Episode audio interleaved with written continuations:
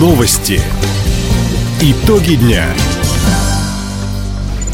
Итоги пятницы подводит служба информации. У микрофона Дина Юкшапусхова. Здравствуйте. В этом выпуске. Экономика края показывает уверенный рост. Резиденты преференциальных территорий на Дальнем Востоке могут сохранить свои льготы. Учреждения культуры края подготовили праздничную программу к Старому Новому году. Об этом и не только, более подробно. На Дальнем Востоке необходимо и дальше создавать условия для ведения бизнеса с учетом особенностей макрорегиона. Об этом президент России Владимир Путин сообщил на встрече с дальневосточными предпринимателями в Хабаровске. Также глава государства пообещал еще раз изучить инициативы Минфина по ограничению льгот для резидентов территории опережающего развития и свободного порта Владивосток. На это внимание президента обратил исполнительный директор индустриального парка «Авангард» Денис Гроздь. Предложения в правительстве от Минфина, они заключаются только в том, чтобы объем предоставляемых льгот не превышал объема капитальных вложений и неокров экономия нужна государственных ресурсов, это правда. Но здесь очень важно сохранить этот режим в целом, не ухудшать его. Обязательно посмотрим на это. Спасибо, что обратили на это внимание. Потому что одно дело – это текущая бюрократия и поиск оптимизации расходов бюджета, а с другой стороны на чаше весов инвестиционный климат целого огромного макрорегиона.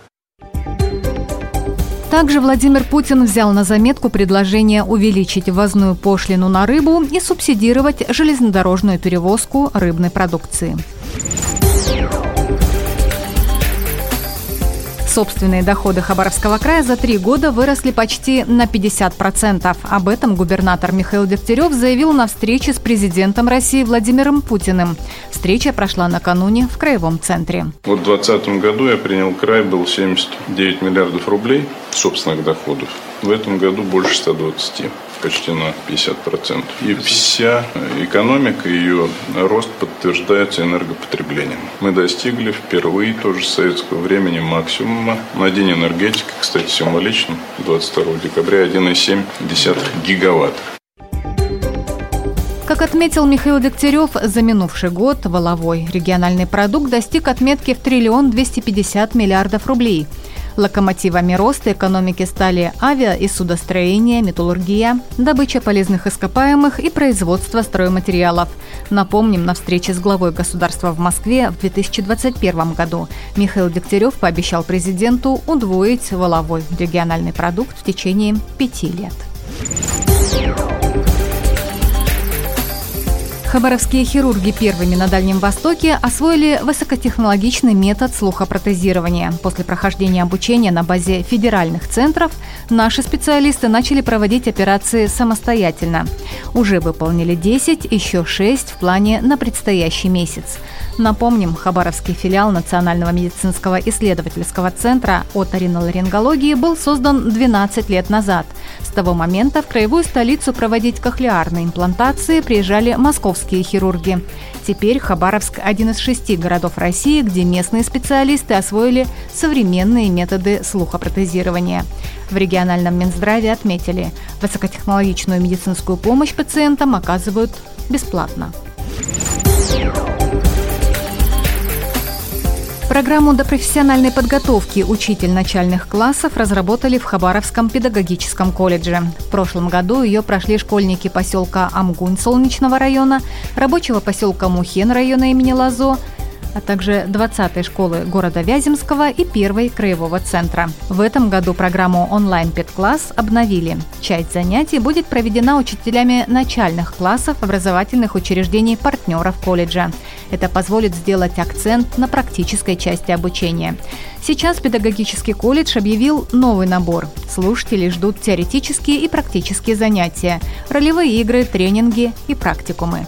Курс начнется с 1 февраля Дополнительная информация по телефону плюс 7 924 108 15 72. Концерты, мастер-классы и творческие встречи в предстоящие выходные проведут для жителей районов края учреждения культуры. О том, где всей семьей можно отметить Старый Новый год, рассказала в нашем утреннем эфире представитель Министерства культуры края Татьяна Игошина.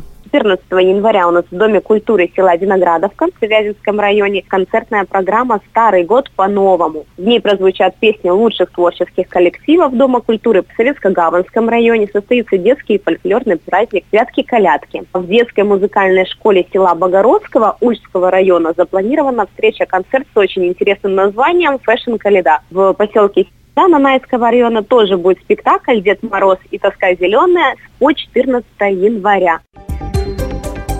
Также в выходные в Краевом центре для хабаровчан и гостей города пройдут спектакли и экскурсии в музеях.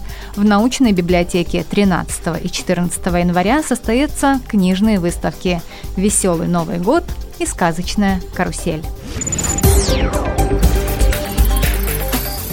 Ведущая радиостанции «Восток России» Анастасия Магнус удостоена почетного звания «Лучший молодой журналист».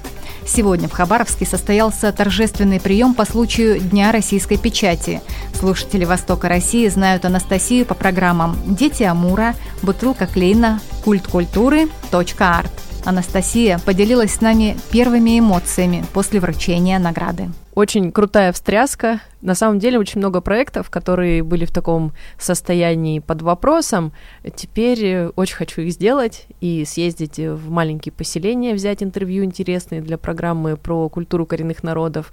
И, может быть, поехать во Владивосток на большую конференцию, там как-то с журналистской такой исследовательской точки зрения представить материал. То есть это очень хорошая поддержка, которая действительно помогает развиваться.